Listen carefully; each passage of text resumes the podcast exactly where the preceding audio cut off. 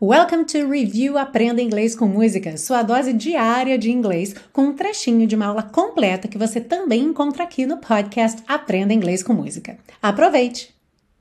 Começando por essa frase Have a holly jolly Christmas. Tenha um Natal muito alegre, um Natal muito feliz. Então você já percebeu o uso dessa construção have a para desejar alguma coisa, certo?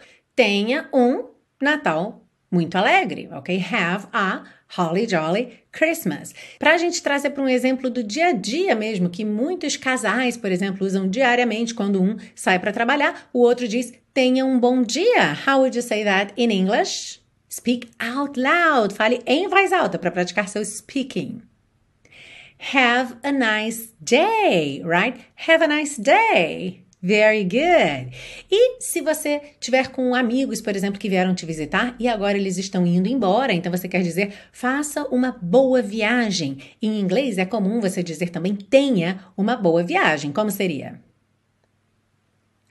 Have a nice trip, right? Have a nice trip. Have a nice trip. E uma dica extra de uma expressão que começa também com esse have a é a expressão have a good time, quando você está desejando que alguém aproveite, que alguém se divirta. Alright? Então, nesse caso, a gente não traduz literalmente tenha um bom tempo, porque soa bem esquisito assim em português, né?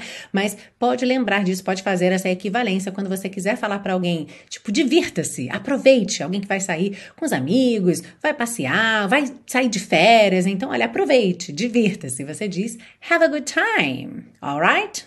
So, how do you say that? Have a good time. Very good. Have a holly jolly Christmas. It's the best time of the year.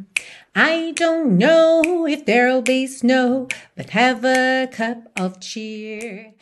Ah, e se você busca um curso de inglês passo a passo com a minha orientação, conheça o Intensivo de Inglês da Teacher Milena, meu curso de inglês que te oferece 30 dias de garantia incondicional. Saiba mais em www.intensivo.teachermilena.com.